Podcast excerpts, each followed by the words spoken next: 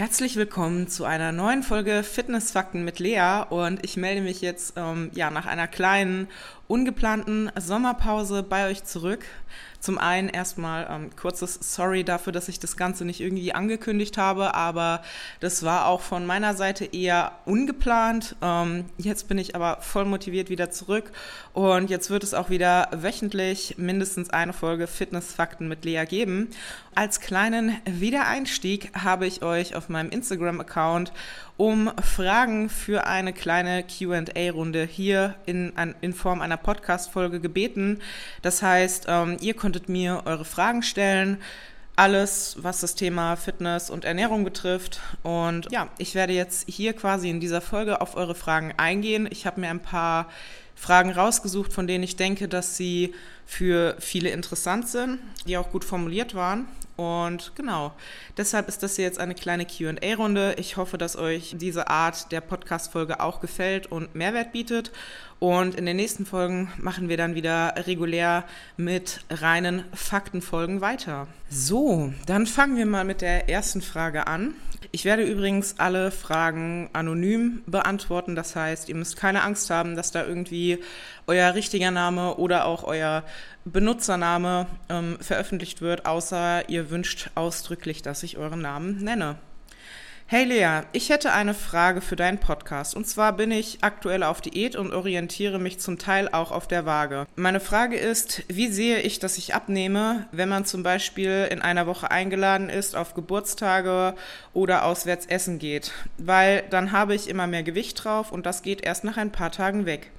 Ist der Schnitt dann nicht manipuliert aufgrund dieser Tage? Wahrscheinlich habe ich Gewicht verloren, sehe das aber nicht auf der Waage aufgrund der Wassereinlagerung. Kann das sein? Ja, natürlich kann das sein, dass äh, du trotzdem im Kaloriendefizit warst und während der Zeit, in der du dann mehr wiegst, natürlich trotzdem Körperfett verbrennst und auch verlierst. Dass dieser Verlust aber einfach durch Wassereinlagerung, Mageninhalt, Darminhalt maskiert ist.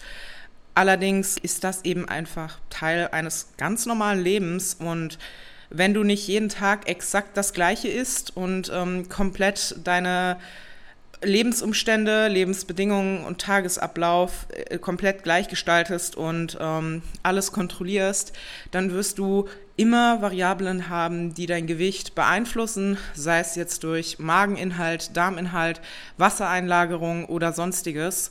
Und ähm, die können auch auftreten, wenn du eben nicht auswärts gegessen hast, sondern wenn du ein besonders intensives Training hattest, wenn du Stress hattest und so weiter und so fort.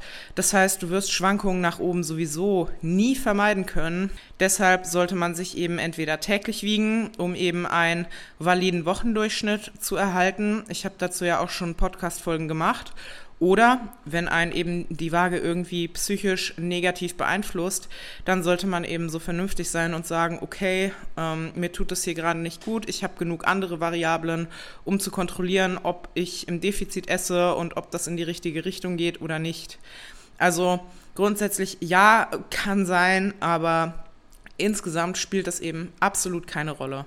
Hallo Lea, ist die Sättigung unterschiedlich bei 0,5 versus 1 Gramm Nahrungsfett pro Kilogramm Körpergewicht? Jein. Die Antwort ähm, hierauf ist wie immer nicht verallgemeinerbar. Also grundsätzlich, bevor ich jetzt äh, quasi auf die Frage als solche eingehe, ein kleiner Disclaimer. Körper, Körperfett, Nahrungsfett, ähm, essentielle Fettsäuren müssen über die Nahrung aufgenommen werden. Das heißt, gerade für Frauen, betone ich ja immer wieder, ähm, sind sehr, sehr fettarme Diäten absolut nicht geeignet, eben weil die Folge ganz oft ein gestörter Hormonhaushalt ist. Also sollte man eben Fett einfach auch äh, wegen den gesundheitlichen Aspekten zu sich nehmen. Allerdings ist Fett entgegen dem, was früher sehr, sehr oft gepredigt wurde, nicht der Makronährstoff, der am meisten sättigt. Ähm, der Makronährstoff, der am meisten sättigt, ist Protein. Und ähm, was viel, viel wichtiger ist als ein Makronährstoff an sich, was für die Sättigung viel, viel wichtiger ist, scheint eben der Faktor Volumen zu sein. Das heißt, volumenreiche Nahrung, eine, eine große Menge, die eben die Mechanorezeptoren in unserem Magen aktiviert. Wir haben unterschiedliche Sättigungsrezeptoren in unserem Körper, die unserem Gehirn quasi signalisieren, okay, da ist jetzt genug Nahrung vorhanden und ähm, du musst jetzt keine Hungersignale mehr aussenden. Und dazu gehören eben auch diese Mechanorezeptoren, die eben die Dehnung des Magens registrieren. Und diese Dehnung des Magens scheint der am stärksten wirksame Faktor hinsichtlich Sättigung zu sein. Natürlich ist es nicht der alleinige Faktor, weil dann würde es auch reichen, einfach nur zwei Kilo Gurken zu essen. Dann sind auch die meisten Menschen erstmal voll. Allerdings wird man relativ schnell feststellen, dass man zwar voll ist, aber irgendwie nicht so richtig satt. Voll und satt ist immer noch ein Unterschied und da kommen dann eben solche Sachen wie Mikronährstoffe und auch Makronährstoffverteilung und Ballaststoffe ins Spiel. Letztendlich ähm, ist Fett natürlich auch ein Faktor für die Sättigung, weil Fett die Magenverweildauer erhöht. Das heißt, das Essen wird eben langsamer verdaut und ähm, bleibt somit länger im Magen, bevor es in den Darm übergeht und sorgt dann natürlich dafür, dass der Magen länger gefüllt ist. Aber wie gesagt, da ist Protein ein wichtigerer Faktor. Und ähm, optimalerweise probiert man einfach für sich selbst aus, womit man am besten klarkommt. Weil wie gesagt, Sättigung ist jetzt nicht der einzige Faktor, der wichtig ist, sondern eben Gesundheit geht an dieser Stelle klar vor. Und Fett ist zwar der Makronährstoff mit den meisten Kalorien und ähm, somit kann man zum Beispiel zwei Gramm Protein essen und hat immer noch weniger Kalorien als bei einem Gramm Fett, aber es steckt eben ein bisschen mehr dahinter als nur Kalorien. Deshalb hier gibt es keine klare Antwort drauf. Ähm, finde für dich einfach raus, mit welcher Makronährstoffverteilung du am besten klarkommst Finde raus, welche Lebensmittel dich am meisten sättigen, denn das ist eben auch eine individuelle Sache. Manche Leute werden total schnell von Nudeln satt, andere gar nicht. Manche werden total schnell von Fleisch satt, andere gar nicht. Also ja, meistens ist es eben so, dass eine gesunde Mischung aus allem am sattesten macht. Das heißt, sowohl Fett als auch Kohlenhydrate als auch Proteine in einer Mahlzeit. Am besten in Form von vielen unverarbeiteten Lebensmitteln mit eben zum Beispiel Fleisch, Kartoffeln und dann noch einer Gemüsebeilage. Mm, mit dieser Kombination hast du die höchste Wahrscheinlichkeit, um möglichst lange satt zu bleiben. So, nächste Frage. Nachbrenneffekt. Wann, wie, wo oder alles nur Mythos? Was ist denn überhaupt der Nachbrenneffekt? Ähm, kurze Erklärung dazu. Also der Nachbrenneffekt, das bezeichnet den Effekt, dass man quasi nach einer sehr, sehr intensiven Belastung noch mehr Kalorien verbraucht, als wenn man keine Belastung gehabt hätte. Das heißt, der Verbrauch ist auch nach dem Sport noch erhöht und man verbraucht einfach mehr Kalorien als jemand, der keinen Sport gemacht hat. Also ja, dieser Effekt existiert und ja, dieser Effekt ist zum Beispiel bei sehr, sehr intensiven Belastungen wie High-Intensity-Intervalltraining oder intensivem Krafttraining höher als bei Low-Intensity Steady-State Cardio. Allerdings ist der Gesamteffekt sehr, sehr, sehr, sehr gering. Ähm, wenn ich dran denke, dann suche ich dazu auch noch mal ein paar Studien raus. Ich kann jetzt nur aus dem Stehgreif sagen, keine genauen Zahlen, aber es waren sehr, sehr wenige Kalorien. Ich meine, es wären nicht mal 100 Kalorien mehr gewesen, auch bei einer sehr, sehr intensiven Belastung, die da mehr verbraucht wurden. Und ähm, das ist dann doch sehr ernüchternd. Ich meine, man sollte Sport jetzt sowieso nicht machen, um irgendwie zu denken, ja, dann kann ich danach vielleicht durch den Nachbrenneffekt 100 Kalorien mehr essen. Aber ähm, es wäre natürlich schon cool, wenn das so viel wäre, dass man irgendwie wirklich einen nennenswerten Effekt hätte. Aber 100 Kalorien sind jetzt nicht wirklich viel und ähm, deshalb würde ich diesem Nachbrenneffekt einfach keine Bedeutung zumessen. Wenn er da ist, ist er sowieso so marginal, dass du keinen großartigen Unterschied merken wirst. Nächste Frage. Können Knieschmerzen durch Krafttraining entstehen? Wenn ja, wie vermeide, behebe ich sie? Ich gehe auf diese Frage ein, weil sie ein ganz, ganz wichtiges Problem beinhaltet. Bitte wendet euch mit medizinischen Problemen niemals übers Internet an irgendwelche Leute. Auch wenn ihr diese Leute für kompetent und vertrauenswürdig haltet, jemand, der wirklich kompetent ist, wird euch sagen, sorry, ich kann dir übers Internet anhand einer solchen Beschreibung absolut keine Diagnose stellen. Und ähm, genau das sage ich auch. Man weiß nämlich weder, wie sieht denn dein Krafttraining aus? Was definierst du denn als Krafttraining? Wie führst du denn die Übungen aus? Wie ist deine Vorgeschichte? Hast du vielleicht schon Operationen gehabt? Hast du Verletzungen gehabt? Hast du eine Fehlstellung der Knie? Hast du eine Fehlstellung der Hüfte, des Fußes und so weiter und so fort? Entstehen vielleicht dadurch die Schmerzen und werden durchs Krafttraining irgendwie noch verschlimmert oder sind die Schmerzen immer da oder werden sie vielleicht sogar dadurch besser oder entstehen die nur, weil du die Übung falsch ausführst. Ganz zu schweigen davon, dass Schmerz sehr, sehr, sehr kompliziert ist und dass Schmerz nicht immer bedeutet, dass irgendwas im Körper kaputt geht oder kaputt ist.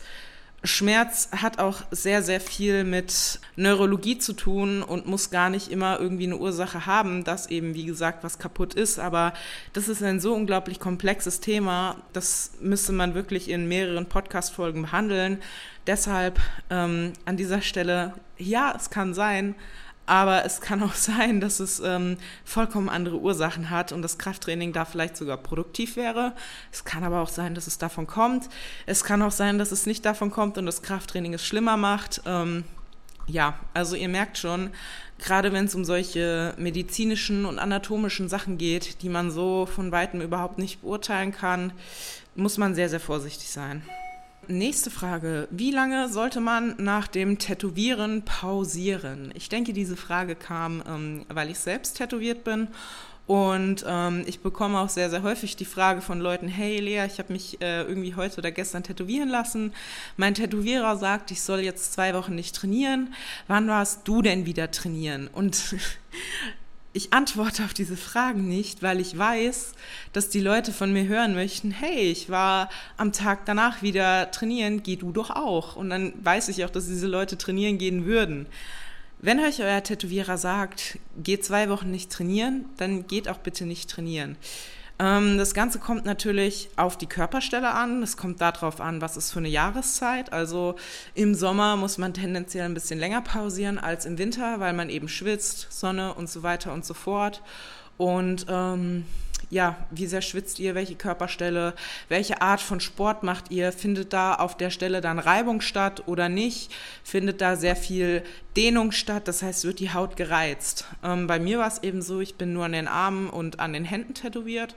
Und ähm, die Hände sind jetzt natürlich eine Stelle, die ist immer in Bewegung, also man bewegt seine Finger eigentlich ständig. Und ähm, die Arme sind eine Stelle bei mir, werden die im Krafttraining, außer ich trainiere eben gezielt Arme, relativ wenig beansprucht und ich schwitze auch an den Armen sehr, sehr wenig, außer es ist sehr, sehr heiß. Deshalb war ich einen Tag nach dem Tätowieren im Studio, natürlich mit Schutz drum, damit da kein Dreck dran kommt. Und ähm, mir hat es nicht geschadet, aber ich spreche da keine allgemeingültige Empfehlung aus. Wenn ich jetzt ähm, an den Armen stark schwitzen würde, dann wäre ich nicht gegangen, und wenn ich mir eine Stelle tätowiert hätte, wo irgendwie viel Reibung drauf ist, zum Beispiel am Rücken oder so, wo dann beim Kniebeugen am besten noch irgendwie 100 Kilo drauf liegen, da wäre ich auf keinen Fall gegangen, weil so, du willst dieses Tattoo ein Leben lang haben. Das bleibt dann auch da und dann versaust sie doch nicht wegen so ein paar Tagen Trainingspause. Also Körperstellen, die irgendwie feucht sind, die ähm, viel gereizt werden und so, da wäre ich halt generell sehr, sehr vorsichtig. Also zum Beispiel irgendwie unter den Armen, an den Arminnenseiten ist auch kritischer als auf der Oberseite, an den Rippen oder unter den Brüsten bei Frauen ja auch relativ beliebt, finde ich auch unglaublich schön. Ähm, das sind eben so Stellen, da schwitze ich auch persönlich sehr, sehr viel, gerade so um Brustkorb rum, unter der Brust, da habe ich eigentlich immer äh, sehr starke Schweißflecken nach dem Training und dann würde ich da zum Beispiel definitiv zwei Wochen Trainingspause machen, um eben sicher zu gehen, ähm, dass das Ganze eben nicht irgendwie ja, negativ beeinflusst wird in seiner Heilung. Genau, ähm, also ihr seht, ich beantworte die Fragen ich weiß, die Leute möchten keine Lösungswege, sondern ihr möchtet direkt eine klare Antwort und eine klare Lösung aufgezeigt bekommen. Das Problem ist eben, dass ich eben diesen Ansatz habe, sinnvolle und differenzierte Antworten zu geben und dass man da eben ganz, ganz, ganz selten ein klares Ja, nein, erlaubt, nicht erlaubt, darfst du, darfst du nicht aussprechen kann. Und ich möchte eben, dass ihr auch selbst euren Kopf benutzt und euch selbst Gedanken macht. Das ist nicht so komfortabel ähm, wie diese Ja-Nein-Antworten, aber letztendlich ist das eben viel, viel, viel hilfreicher. Und ich würde sagen, das war's jetzt erstmal mit dem ersten QA. Ich werde noch ein zweites machen, weil noch einige Fragen da sind. Und das hören wir dann in der nächsten Folge und danach geht es dann ganz regulär weiter. Ich danke euch jetzt schon fürs Zuhören. Wenn ihr mir ähm, auf meinem Instagram, sorry, ich bin noch ein klein wenig erkältet, wenn ihr mir auf meinem Instagram-Account folgen möchtet, ähm, dann schaut doch einfach in den Show Notes. Ihr findet mich unter lealovslifting-official und wir hören uns in der nächsten Folge. Bis dann.